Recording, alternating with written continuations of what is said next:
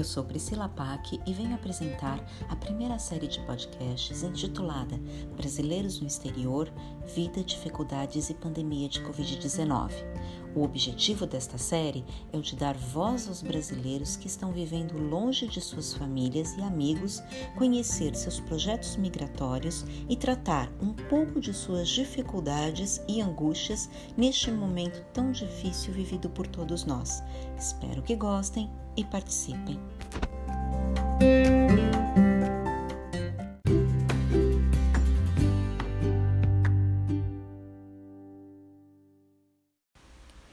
Dando continuidade à série Brasileiros no Exterior, Vida, Dificuldades e a Pandemia de Covid-19, hoje o nosso convidado é Pedro Augusto Riquelme Zimmermann. Ele tem 18 anos, é estudante do último ano do ensino médio e mora em Cuenca, no Equador, há dois anos. Pedro, seja muito bem-vindo. E para a gente começar esse bate-papo, eu gostaria de te fazer alguma uma pergunta sobre o seu projeto migratório, porque geralmente quando a gente fala em imigração internacional e imigrantes internacionais, essas pessoas geralmente elas migram é, adultos ou com crianças, com suas famílias. E você migrou com 16 anos para o Equador e sozinho. Queria te, te, perguntar como é que foi essa decisão e o que te motivou a sair do Brasil e ir para o Equador. Você pode contar para mim? É, desde que eu sou bem pequeno, eu já vivo entre esse mundo mais ou menos das migrações. Quando eu tinha um ano aproximadamente, eu migrei para a Espanha e hum. morei lá durante oito anos. Então, é, depois eu acabei voltando para o Brasil então, essa ideia de me mudar de país já era uma ideia que sempre esteve presente na minha vida. Eu sempre tomei como muito comum. Eu uhum. nunca tive, como, por exemplo, certas pessoas que eu conheço têm um certo apego ao país onde ele está e ele sente que tem medo de sair. É, comigo, então, eu já tinha esse, esse ponto de início, onde eu já imaginava essa ideia de poder sair do país a qualquer momento, de entrar para outro novo país e tudo. E o meu pai e a minha mãe, é, eles são divorciados. E o meu pai, quando minha mãe e eu e minha irmã nós fomos da Espanha ao Brasil, quando voltamos para o Brasil, ele foi da Espanha ao Equador. Uhum. Então, eu já tinha aí essa conexão, meu pai morando lá. Eu sempre pensei, desde que eu cheguei no Brasil e eu soube que meu pai estava vivendo no Equador, eu sempre pensei como seria viver com meu pai. É, mas eu sempre fiquei assim, porque eu era, eu era pequeno, então eu sempre estive muito bem com a minha mãe no Brasil, junto com a minha irmã, que, claro, minha irmã praticamente teria que ir junto. Se eu fosse uma criança e eu me fosse viver com meu pai, minha irmã teria que ir junto. Uhum. Eu ia sentir muito saudade dela com a criança. Uhum. Mas é, foi passando tempo e quando eu já tinha 16 anos, eu fui visitar meu pai no Equador, uma viagem de visita mesmo, para ver como ele estava, para passar um tempo com ele sozinho. Minha irmã foi para foi para Noruega nessa época. E como eu já era um pouco maior, eu acabei decidindo ficar com meu pai um tempo, porque fazia muitos anos que eu já não vivia com meu pai, que eu tinha vivido só com a minha mãe e o meu pai era mais ou menos, ele vinha me visitar, eu visitava ele, a gente se ligava por telefone, começava por mensagem, mas não passava disso.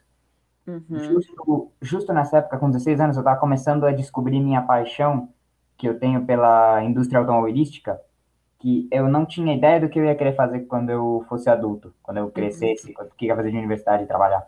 Uhum. E eu tava começando a descobrir isso. E o meu pai é a pessoa que eu conheço que mais sabe disso. Meu pai, ele é, ele mesmo se autoproclama um mecânico frustrado. Uhum. Ele queria ter sido mecânico, mas ele acabou seguindo arquitetura e tudo isso. Uhum, uhum, legal. Então, dessa forma eu decidi. Uhum. E nessas você está aí desde os 16 anos, né? Então agora você está com 18. E como que está sendo essa sua experiência, Pedro? Porque você é um imigrante, né? Tudo bem que você já tinha também é, morado quando pequeno na Espanha, mas agora já mais velho. Como que é essa sua experiência de ser migrante aí no Equador? Quais são as suas dificuldades como imigrante?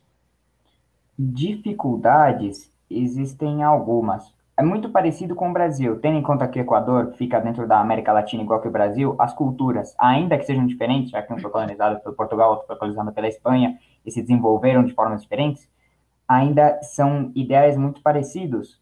Uhum. É, o que, com que acontece que, por exemplo, pessoas mais, mais simples, com menos conhecimento, que estão aqui no Equador, equatorianos com menos conhecimento, eles acabam me discriminando um pouco pelo, pela forma que eu falava quando eu cheguei, quando eu cheguei no Equador, eu falava um espanhol um pouco estranho. Eu tenho um, minha etnia é bastante diferente da deles. O Equador não é um país tão diverso como o Brasil, que uhum. você escuta você escuta é, sobrenomes de todas as nacionalidades. No Equador você só escuta sobrenomes espanhóis ou sobrenomes indígenas locais. Uhum, uhum. Então para eles a minha a minha etnia era um, é um pouco estranha. É, então, tem gente que acaba me discriminando. Então, não no sentido de que eu, eu não sofro. Não é um, eu não sinto que seja um problema muito forte. Porém, tem casos de, por exemplo, tem lugares que eu vou, lugares informais. Se eu fosse numa feira, por exemplo, aqui existem feiras parecidas com as do Brasil. Não uhum. são o mesmo, mas são parecidos. Eles iam me cobrar mais caro nos preços das coisas. Ah, porque este vem como um turista. Exatamente. Eles me veem como um turista, ainda que eu tenha a minha cédula equatoriana, que tem minha cédula de identidade, que seria como se fosse o RG, só que daqui. Uhum. Uhum. Ainda que eu seja um equatoriano igual que. Bom, não equatoriano, mas igual que eu seja um cidadão igual que eles, eles ainda sentem como que eu não pertenço ao Equador. Então eles, então eles me tratam como uma pessoa que você não precisa tratar ele bem, porque não tem problema, porque ele não é daqui. Uhum. É algo parecido com isso. Agora você... Mas não é, mas não é todo mundo. Não é, é todo mundo. A, maioria, a minoria das pessoas são assim. A maioria das pessoas são bem receptivas. Tá. Mas e alguma outra dificuldade você encontrou por aí ou foi basicamente essa? Não. É, teve uma dificuldade que eu não conto como uma dificuldade, eu conto como um contratempo. Foi o tema da minha nacionalização aqui no Equador. Co tá, é, igual que o Brasil, o Equador é um país bem mal organizado politicamente.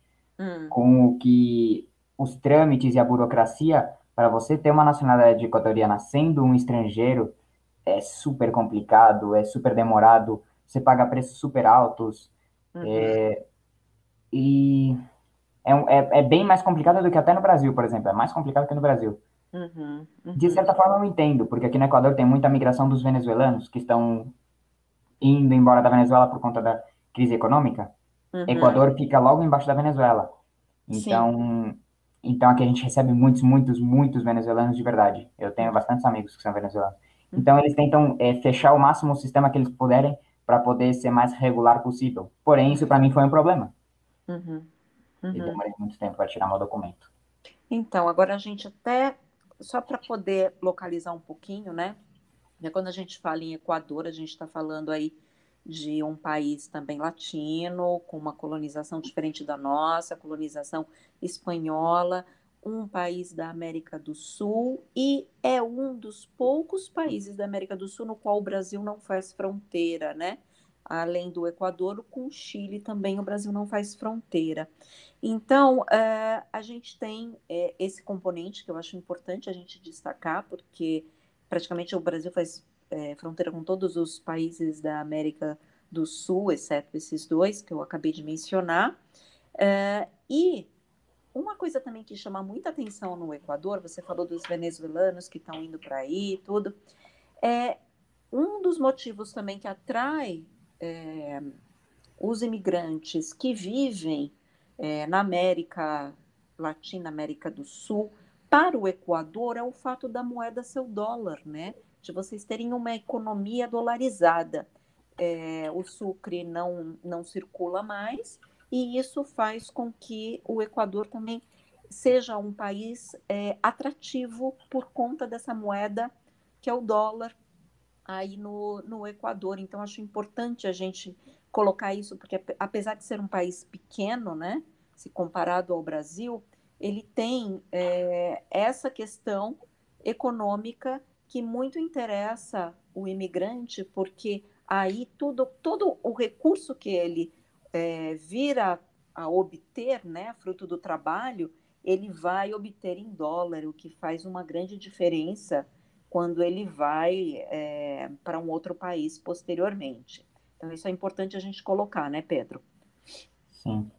Não é? Agora, você saiu daqui do Brasil numa época que você fazia escola, você estava é, no colégio aqui e foi para o Equador. E como foi essa sua adaptação na escola aí no Equador? O currículo ele é muito diferente do qual você tinha aqui no Brasil? Foi difícil se integrar, fazer amigos, é, se adaptar a esse novo currículo escolar? É, o Equador, especificamente, é, eu, matérias, por exemplo, matemática, física, química, biologia, são extremamente parecidas ao do Brasil. Eu praticamente não tive que estudar para o exame de para o exame de admissão dos colégios daqui, o exame de admissão de unidades educativas, eu hum. tive que fazer isso para poder entrar no colégio. Eu não tive que estudar praticamente para matemática, física, química e biologia. Eram muito parecidas as matérias, já que são matérias que já são conhecidas é, de longo prazo, né? São matérias que sempre se tomaram. Então, e, e realmente não muda muita coisa, é, é são matérias diretas. Uhum. Por exemplo, mas, por exemplo, história, é, já dá para imaginar que história seria totalmente diferente. A gente estuda Sim. a colonização do Brasil, aqueles estudam colonização é, espanhola, e a história do Equador, óbvio. Exato, claro, a história do Equador, muito curioso. Aqui não existe geografia, por exemplo, aqui eles tomam, a matéria de geografia eles tomam dentro de história, hum.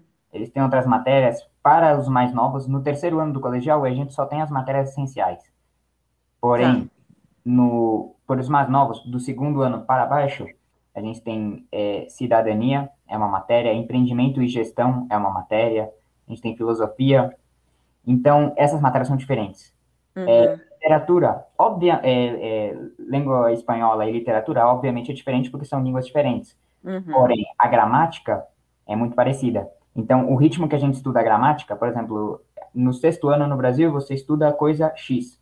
No sexto uhum. ano do Equador, você vai estudar o mesmo, só que em espanhol. Tá. Uhum. Então, o sistema educativo é, de certa forma, parecido. Uhum. E, é... e foi fácil adaptar?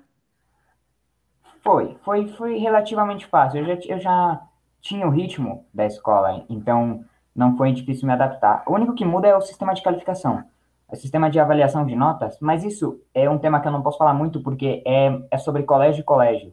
Eu não uhum. sei, eu só estudei em um colégio desde que eu cheguei aqui no Equador, então eu não sei como serão os outros colégios, o sistema uhum. de avaliação. O sistema de avaliação do meu colégio é super complicado, eu demorei um ano inteiro para entender como é que eles estavam me avaliando, para onde uhum. minhas notas estavam indo. Uhum, uhum. Tá, mas deu para passar, né? Deu, deu. Então, isso que importa, né, Pedro? é.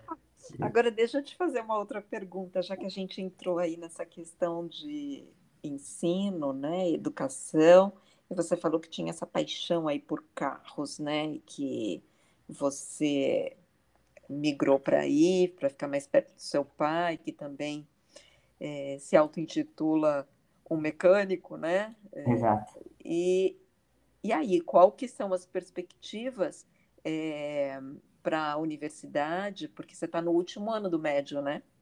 Exato. E aí, o que, que você vai fazer?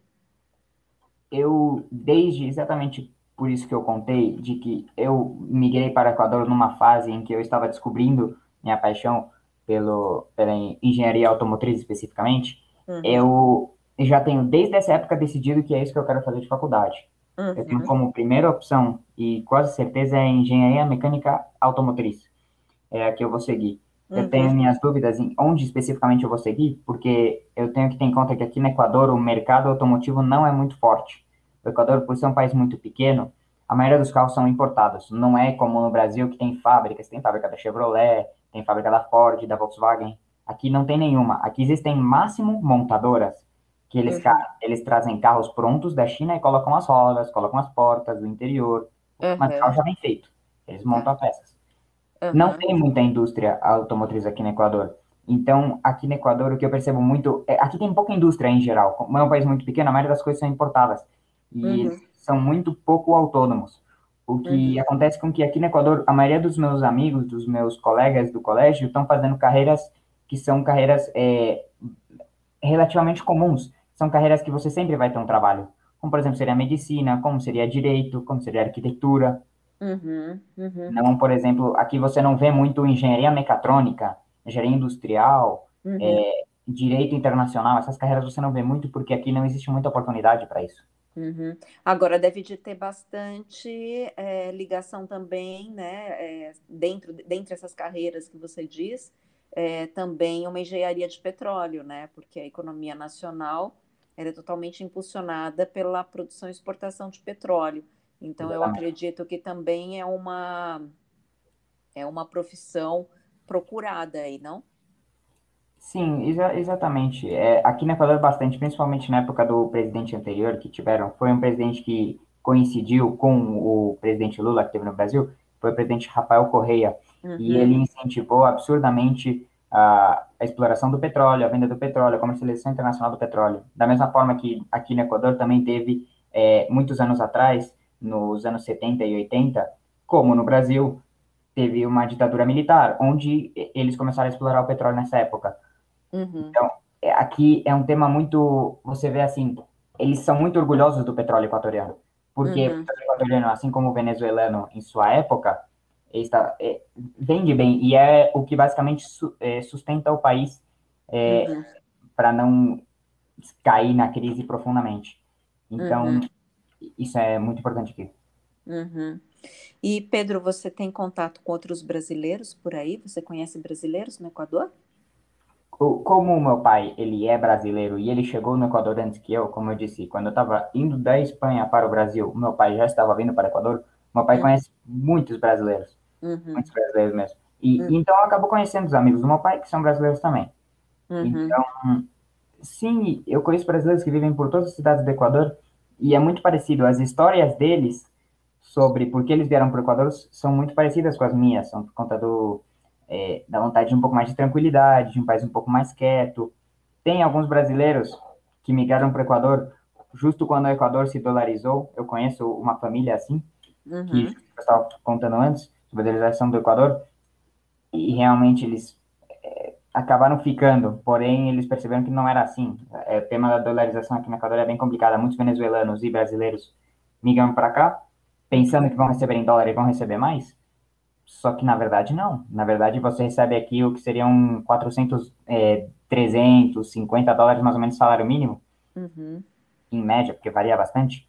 Uhum. Você recebe essa média de salário mínimo, se você, é, se você traduzir para os reais, não, a diferença realmente não é muito grande de um salário mínimo é, no Brasil. Agora mesmo com certeza é, porque o, o real está quase 6, né? Uhum. Outro, dia, outro dia eu tinha 200 dólares, eu quis trocar com a minha mãe e me deu mil reais, algo parecido com isso. Uhum.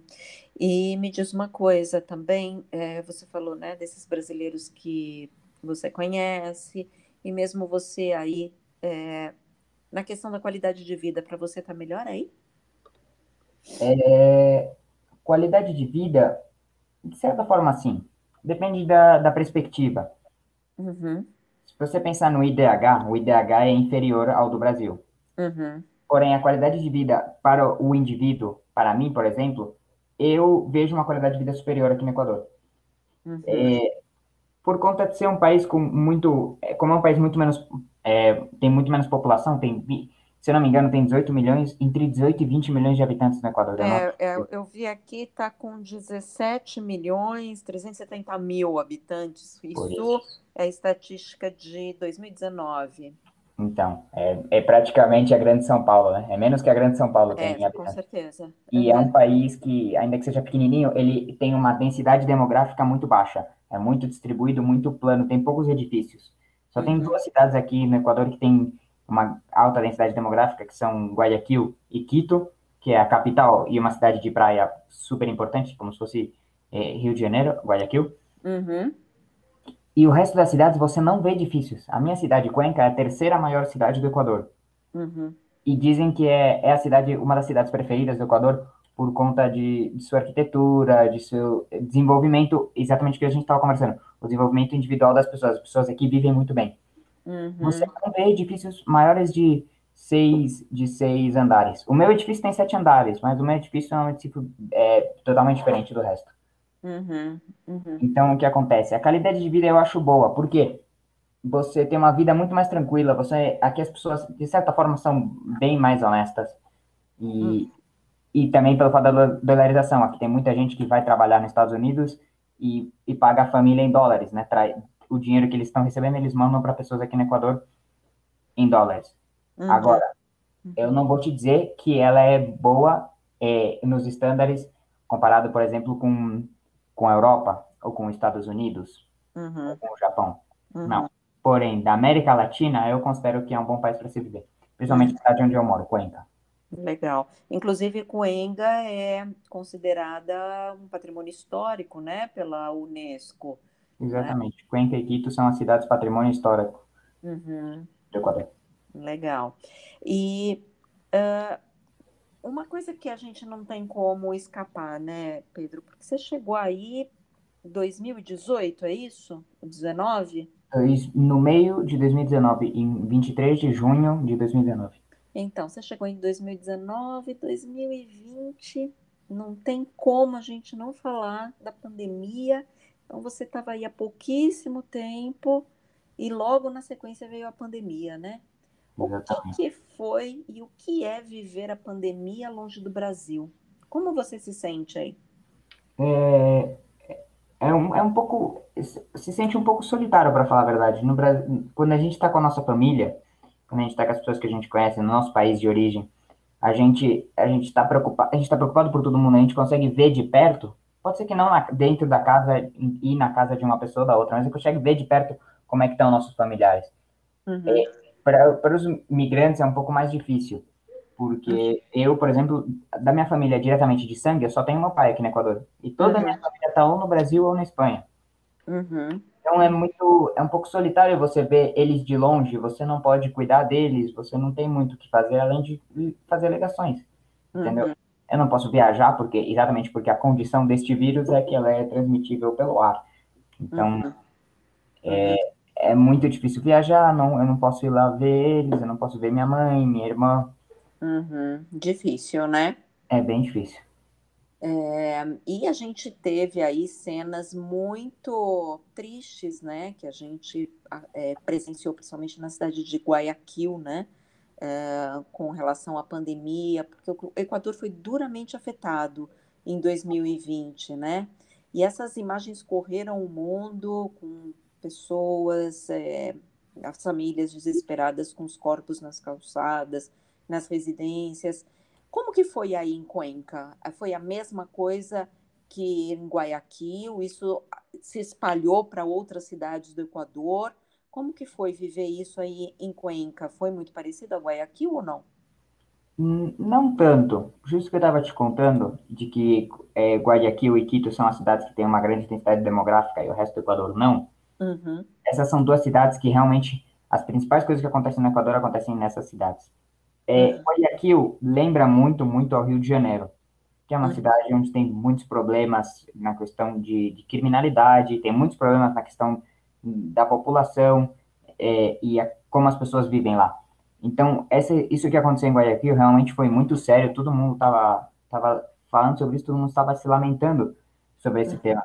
Uhum. Porque as pessoas estavam morrendo em suas casas e não e eles não queriam, não tinha gente para, como era tanta gente morrendo, Uhum. Eles não conseguiam recolher os, os, os corpos, corpos. Uhum. E, e, levar para enterrar ou para cremar ou para fazer o processo devido, né? Então as pessoas acabavam tendo que deixavam os, os corpos na rua porque não podia ficar em casa, né? Porque o corpo morre, mas o coronavírus ainda está presente nesse corpo durante certas horas. Então eles não podiam deixar em casa o corpo. As pessoas uhum. deixavam os corpos na rua e as ruas estavam cheias de corpos e as pessoas não queriam sair porque elas tinham medo porque vinham moscas, vinham né, animais, e era uma cena bem feia, bem triste. Uhum. Realmente ficou muito afetado com isso, não só em, em Guayaquil, no resto do Equador também teve, os casos de coronavírus foram muito importantes. Porém, o Equador tem uma peculiaridade, igual que muitas, é, muitos países da América Latina, que a gente fica na Cordilheira dos Andes.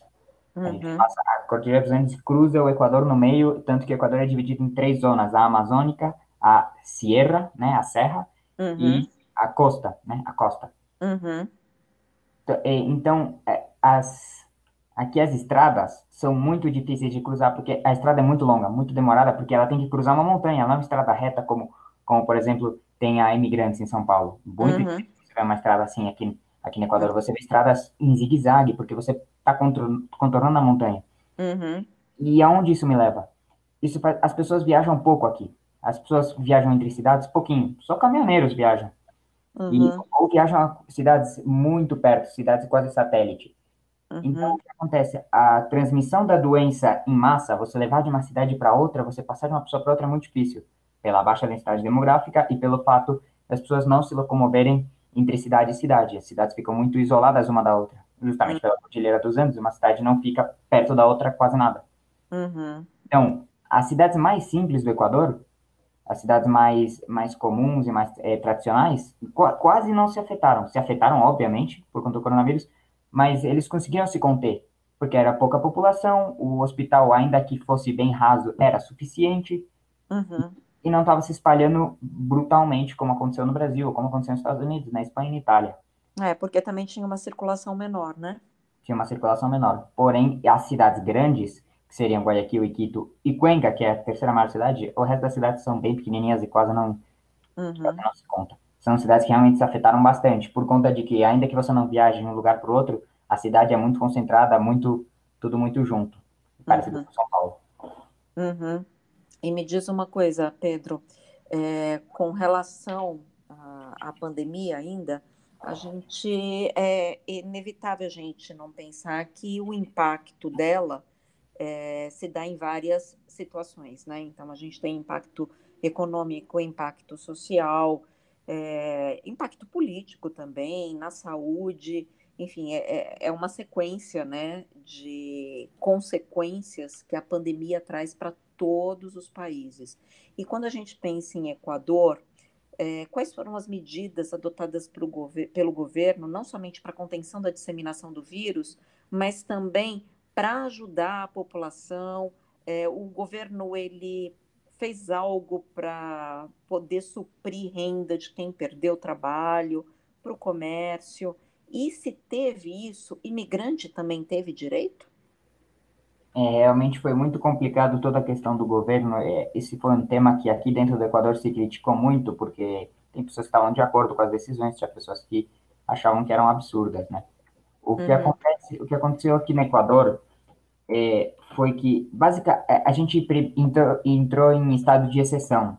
É um estado político onde, é, onde as medidas do presidente são imediatas e várias características que fazem com que seja mais fácil para o presidente poder tomar medidas é, preventivas e tomar medidas, é, às vezes, pode ser um pouco excessivas para tentar conter o vírus. Nesse momento, vocês estão em estado de exceção, correto? Sim, a gente continua em estado de exceção. Uhum. Ainda que a gente está trocando de presidente, acabou de ter uma eleição, uhum. e a gente está trocando de presidente, ainda estamos em estado de exceção. Uhum. uhum. É, é, é, basicamente, a gente estava tendo o toque de recolher, como, como em muitos países, tá? toque de recolher, a, a quarentena mesmo, durante os, fins, os, durante os finais de semana, é, tem toque de recolher 100%, não pode sair de casa de jeito nenhum. Talvez você consiga se justificar e se explicar, mas em geral, você não pode sair de casa. Uhum, uhum. E, e, além disso, realmente as medidas do governo, do governo foram bem superficiais. Por isso as pessoas estavam criticando bastante o governo. Uhum. Então, o que o está gerando. A situação política do, do Equador tá, é bastante delicada nesse momento, justo por conta disso, porque a pandemia, igual que no Brasil, igual que em outros países, fez colocou em evidência quem eram os que os que estavam para trabalhar e para ajudar a população e quem que estavam para né, se aproveitar da situação. Uhum. E, mas teve algum auxílio financeiro para quem perdeu trabalho, renda?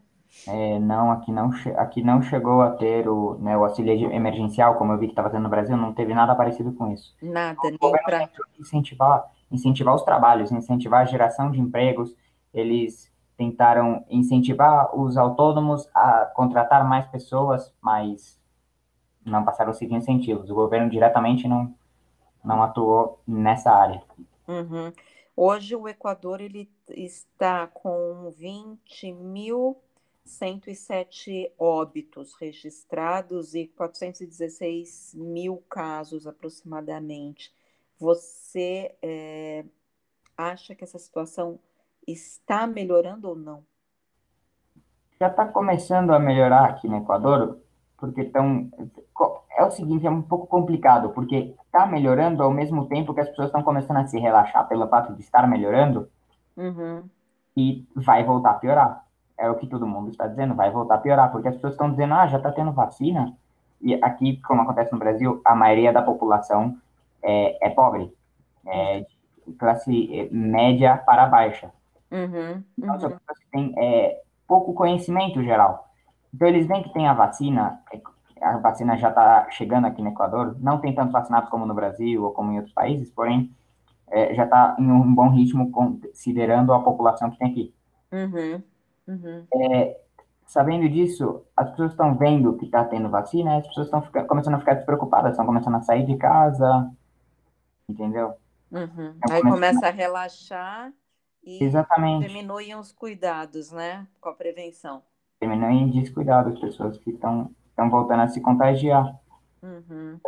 Porém, aqui a gente ainda não voltou às aulas como aconteceu no Brasil, a gente ainda não. Não todo mundo está voltando a trabalhar, a maioria, a maioria das pessoas que pode está fazendo ainda o teletrabalho. Uhum. E as aulas online? As aulas online, 100%. Desde o dia 13 de março uhum. de 2020, a gente está em aulas online e a gente não saiu, a gente nunca voltou. Uhum. Uhum. E você teve Covid, Pedro? Eu não cheguei a ter, e graças a Deus, pessoas é, próximas a mim, é, em questão daqui do Equador, não tiveram Covid. Uhum. Porque a gente está se cuidando muito, a, a, minha família especificamente. A minha, a, a noiva do meu pai, ela, ela é odontóloga. Então, Uhum. ela, ela está inserida no tema da medicina. Uhum. Com o que ela tá, ela conhece bem, ela está bem preocupada. Uhum. Então, Sim. a gente está tomando todos os cuidados necessários e isso está sendo muito bom nesse sentido. A Uhum. gente não chegou assim, porém, sempre é um susto, né? A pessoa aparece com uma febre, a pessoa aparece meio resfriadinha, e aí todo mundo já fica doido, já vai para casa, já, já se esconde. E já começa a achar que está, né, contaminado. Se assusta, claro. Sim. E me diz uma coisa, Pedro. é, Eu te perguntei se você teve Covid. Você disse que felizmente ninguém teve aí dos próximos a você. Mas como seria, tá, em caso de necessidade de acessar esse sistema de saúde aí no Equador? Ele é um sistema de saúde é, também gratuito como o nosso aqui, como o SUS, e ele te dá direito como imigrante, ou mesmo para os imigrantes que não estão regularizados, eles têm acesso a esse serviço de saúde? É, sim, exatamente. Antigamente era um pouco mais complicado todo o sistema de saúde para os imigrantes. E, em geral, o sistema de saúde do Equador é, de fato, inferior ao SUS que tem no Brasil. A gente tem menos recursos. Uhum, Porém, sabendo que o Equador tem bem menos população e tem, é, e, exatamente, tem bem menos população, é muito mais fácil de controlar. É muito mais fácil de você ter na mão é, quantos hospitais você vai precisar para você poder suprir toda a população. Então, Uhum. aqui, ainda que não seja perfeito, aqui tem suficientes hospitais para todo mundo. Não a situação de Covid, mas em geral tem. uhum, Então, uhum. a gente sofre um pouco menos que o Brasil nesse sentido, ainda que o sistema de saúde seja um pouco inferior. Uhum. Agora- Mas é gratuito. É, é gratuito, como, como o SUS.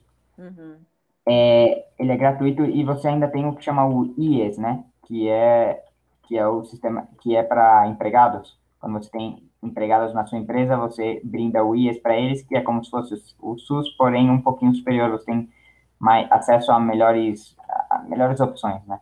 uhum. Na questão da medicina. Tá. Seria um, é, como se fosse aqui os planos de saúde para gente. Algo parecido com o plano de saúde, porém ele é obrigatório, né? Você tem que, você empregando uma pessoa, você é obrigado a oferecer para ele esse plano de saúde do governo.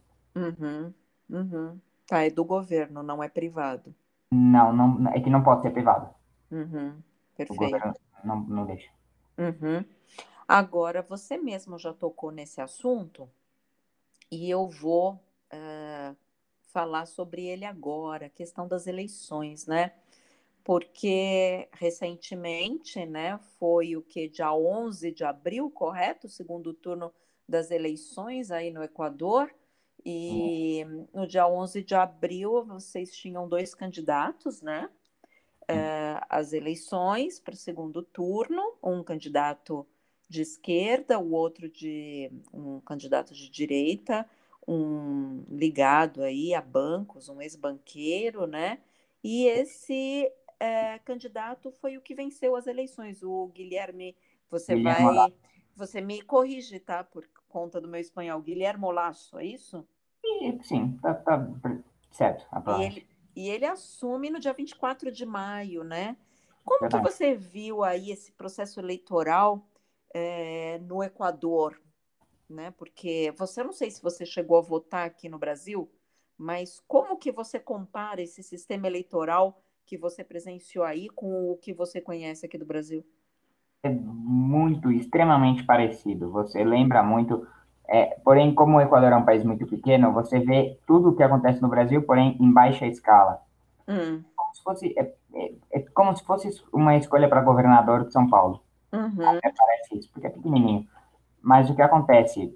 É, é o clássico: candidato de esquerda, candidato de direita, briga de argumentos, tem a, a, a briga entre as classes sociais também. Dizem que as pessoas, tem pessoas mais pobres que tendem a optar pela esquerda, e dizem que as pessoas que são de direita são os milionários que querem roubar deles. Da mesma forma que as pessoas de, de direita, que tem, muitas vezes tendem a ter mais dinheiro, dizem que são os pobres, são ignorantes, que estão votando pela esquerda. Uhum. É um, lembra muito é, o Bolsonaro e Haddad que teve no Brasil há uns anos atrás. Uhum. Uhum. Você vê uma certa semelhança, né? Porque é um país também que ficou bem dividido, né? Porque é, ele ganhou com 52% dos votos, então não foi uma grande maioria assim que o elegeu, né?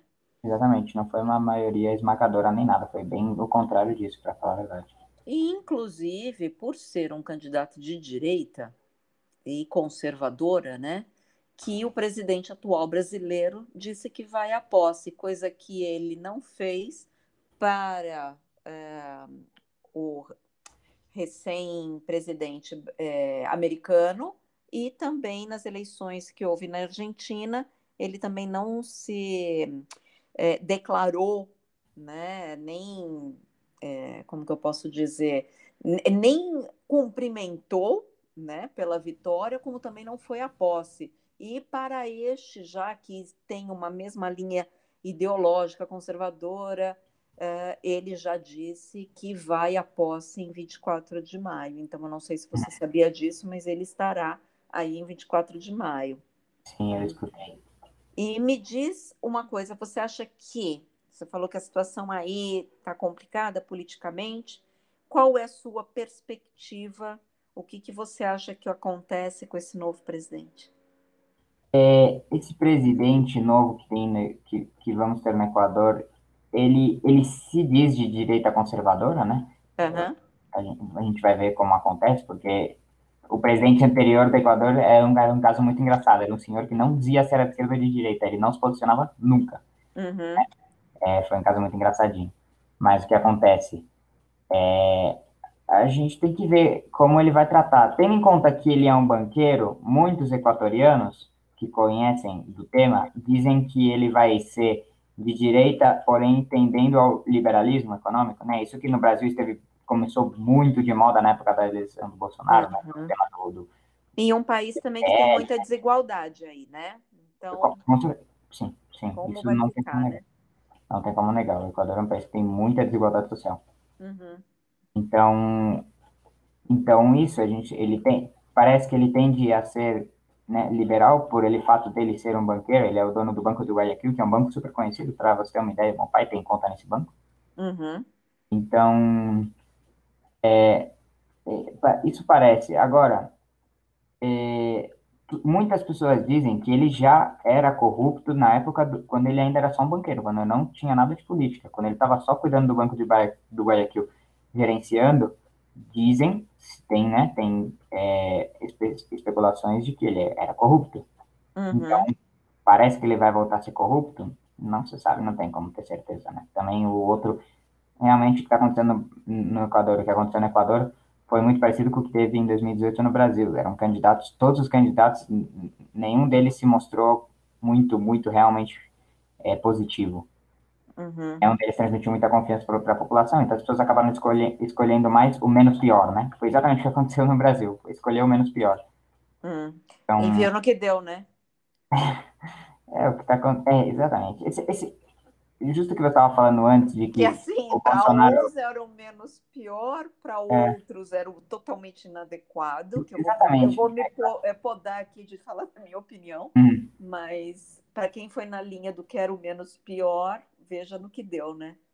É, exa- exatamente, claro. É, isso é um disso que você estava comentando do tema de que o, Bol- o, presidente Bolsonaro, né, o Jair Bolsonaro, não vai na posse. é, ele não foi na posse do presidente que teve na Argentina, do Joe Biden, do- dos Estados Uhum, Unidos, por serem de ideologias contrárias. E ele uhum, vai no que tem daquele Equador por ser um de direita. Isso é um tema que eu sempre digo para os equatorianos. Os equatorianos estão conversando disso, porque o Brasil é um país que os equatorianos gostam muito. É uhum, um país da América Latina que fala português, eles gostam muito, acham muito engraçadinho. Então, eu estava comentando com eles, essa é a grande diferença entre o que acontece na Europa e, e o que acontece aqui, no, aqui na América Latina, que eles sempre se perguntam, isso no Brasil também sempre é uma pergunta, como é possível que a gente já tem 500 anos de história e não consegue ser um país desenvolvido, não consegue nenhum país daqui crescer e ser grande realmente? É por conta uhum, desse tipo de coisas. Na Europa, tem presidente de esquerda, tem presidente de direita, e ainda que um não concorde com os ideais do outro, eles vão se unir para um bem maior, que é, é, que é prosperar entre, entre os países, né? Eles estão mais preocupados com é, o país em si, com o desenvolvimento, do que com ficar briga política, né? uhum, uhum. E, Então, é, uhum. E aí a gente, é, já que a gente tocou no assunto, né, da, do presidente brasileiro, eu emendo aqui, né? Como que você tem visto essa situação da pandemia e juntando a questão da pandemia aqui no Brasil, essa situação política e econômica que a gente está vivendo? é, desculpa, você pode repetir a pergunta? Eu não perfeitamente entendi. Sim, claro. É, já que a gente tocou no assunto, né, do Brasil, do presidente brasileiro, é, e com essa pandemia totalmente descontrolada aqui no país, como que você tem visto essa situação, não somente da pandemia, a condução da pandemia, a situação política, econômica do Brasil? Qual, como que, qual que é a tua leitura disso? Ah, claro, a gente sempre, sempre quem está fora do Brasil tem um ponto de vista diferente, né? Porque você tem a perspectiva do observador, né? Não do Uhum. personagem principal. Você é realmente eu E vejo como é que é o Pedro Observador, então, vê isso? Vamos lá. eu vejo é, a situação do, do Brasil tá me parecendo muito as pessoas estão ficando fora de foco. Como sempre, sempre, isso é de, de lei, sempre no Brasil teve a briga de política esquerda e direita, Eu vejo muito que as pessoas de direita e as pessoas de esquerda estão mais preocupadas em apontar o dedo, em dizer é culpa dele, é culpa dele, ele está fazendo bem, ele está fazendo mal, do que do que realmente resolver o problema. Tem muitas pessoas, Bolsonaro diz que culpa que é culpa do, né, das pessoas de esquerda que estão sabotando o governo dele, que não deixam ele governar, e ele está triste e então e a culpa deles o Covid. E Hum, aí os de esquerda estão dizendo que é culpa do Bolsonaro o Covid, que ele é presidente e está fazendo errado. uhum, E uhum, eu, e eu vejo que, de vez em quando, claro, a política é, a principal, é o principal fator que influencia no, em como vai estar um país durante uma pandemia, durante uma situação de emergência. uhum, Porém, mais ainda é a sociedade, né? É, é o povo, são as pessoas que compõem o, o, a sociedade que vão, que, vão ver, que vão resolver esse problema aqui. Não resolver, mas vão tentar conter o problema e, e tentar fazer o seu máximo para passar sobre ele. uhum. que acontece que eu estou sentindo é que no Brasil isso não está acontecendo. As pessoas estão preocupadas em, em, descobrir quem é o culpado e tem gente que está tentando, que não sabe como, como resolver, que não sabe, que não pode dar uma ideia boa para, não pode dar uma proposição, então só, só se preocupa em, em criticar. Então, Uhum, uhum. E você sente falta do Brasil, Pedro? claro que eu sinto, não tem como não sentir falta do Brasil. O país, Brasil ainda que tem todos os problemas, todos os problemas que, que a gente tem no Brasil, ainda assim é um país muito, muito gostoso. Todo mundo, até as pessoas de os estrangeiros que vão para o Brasil, todos adoram o Brasil. Nunca conheci um estrangeiro que falou para mim, não, o Brasil é um país ruim. Todo do mundo que, adora o Brasil. e do que que você sente falta, Pedro? Por exemplo, eu sinto falta do povo. As pessoas do Equador, especificamente da cidade onde eu moro, Cuenca, eu não posso dizer de outras cidades, porque eu não cheguei a viver em nenhuma outra cidade. Agora, nas cidades, as pessoas da cidade de Cuenca são pessoas um pouco, é, eles têm uma, um pouco uma, um amor, né, pelos equatorianos, eles se tratam muito pessoalmente entre um e outro, porém eles ainda são pessoas muito reservadas. Eles têm sua, sua própria vida e eles não, eles não dividem muito, eles, eles vão, claro, vão ser receptivos, vão te ajudar com o que você precisar, mas não passa daí. Já os brasileiros são pessoas muito, muito simpáticos, né? Uhum, uhum. vão querer te ajudar, vão sempre, vão sempre estar sorrindo, vão sempre dar risada de tudo. Uhum. Ter ideia louca, essas coisas assim. Uhum. Indo aqui caminhando para o fim, é...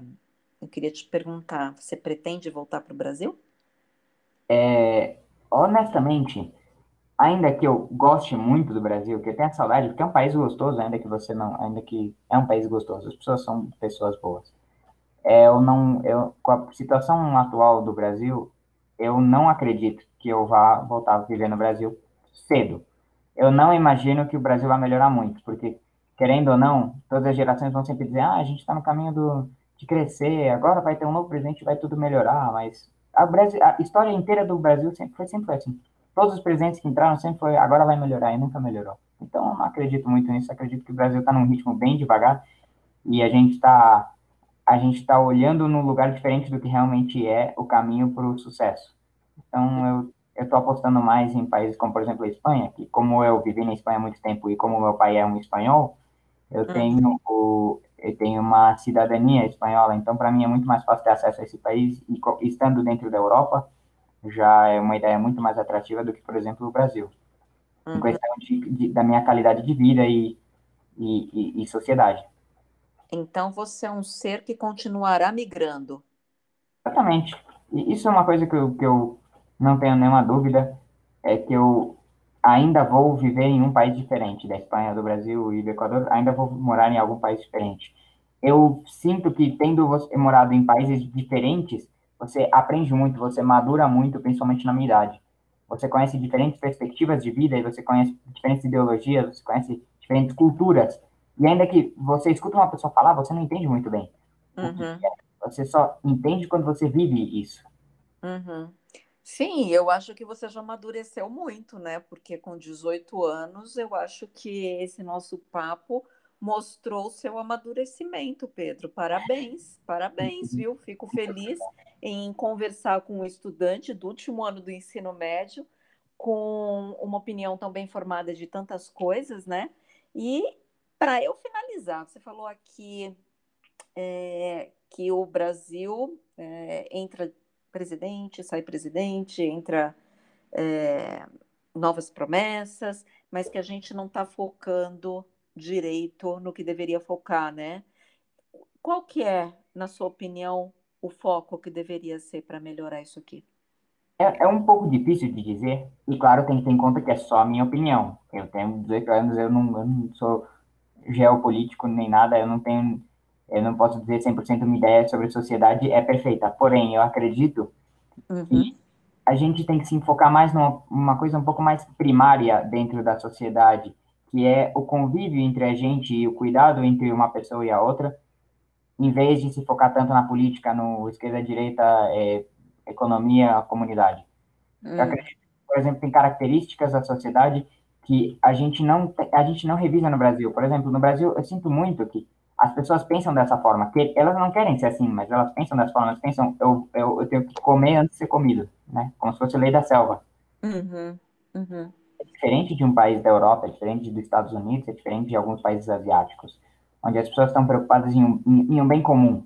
Em eu vou fazer as coisas, eu vou fazer as coisas do jeito que eu sei, vou fazer as coisas do jeito certo, e eu vou tentar, e vou tentar fazer com que o país onde eu vivo seja um lugar melhor.